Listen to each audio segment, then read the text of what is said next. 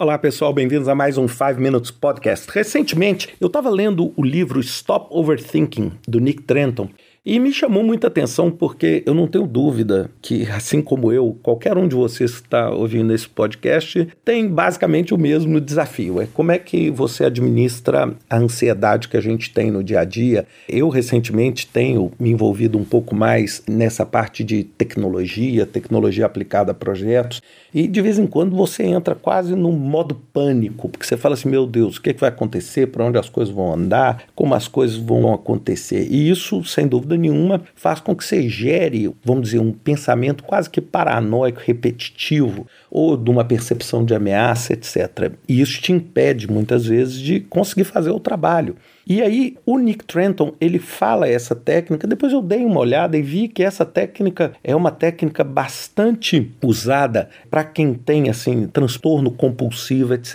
E a técnica é chamada 5, 4, 3, 2, 1.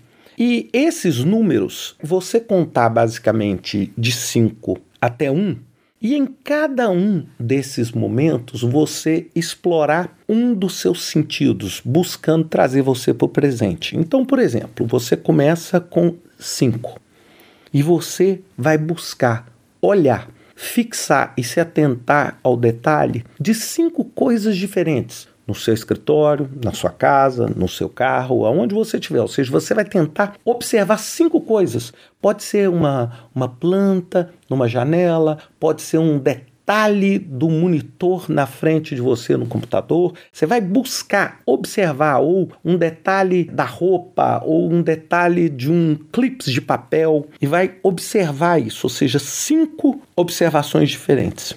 E em seguida você vai para o 4 onde você vai tentar identificar quatro sons.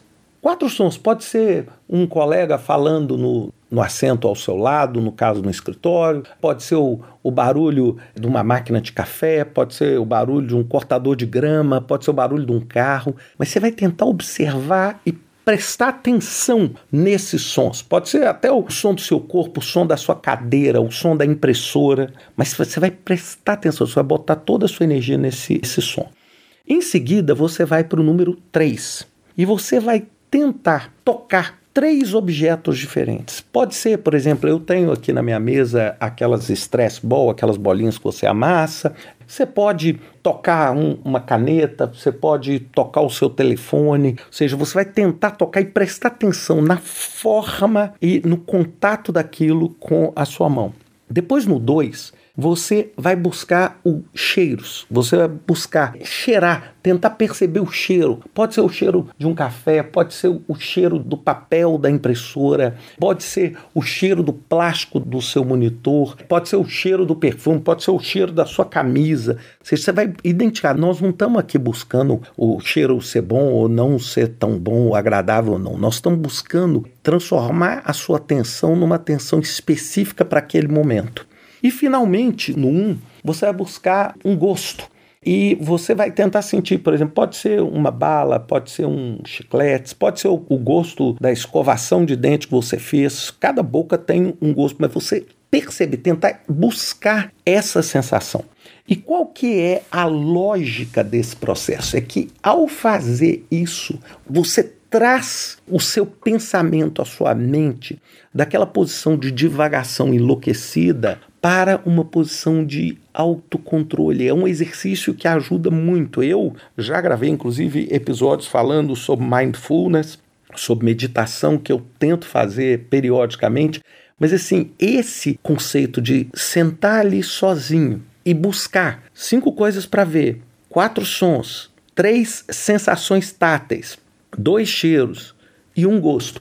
E essa dica do 5, 4, 3, 2, 1. Você vai ver que na hora que você chegar no 1, isso são pouquíssimos minutos, você vai ver que seu foco, ao invés de ser no pensamento recorrente, nesse overthinking, ele vai voltar muito mais para o presente momento. E esse é um, um dos grandes desafios que a gente tem. E eu acho que isso, eu sei que vocês vão falar assim, pô, Ricardo, mas isso pode não ter muito a ver com o projeto. Tem tudo a ver, porque na verdade a gente não consegue dissociar. E a vida com essa ansiedade e estresse, sem dúvida nenhuma, prejudica o resultado de tudo que a gente está fazendo.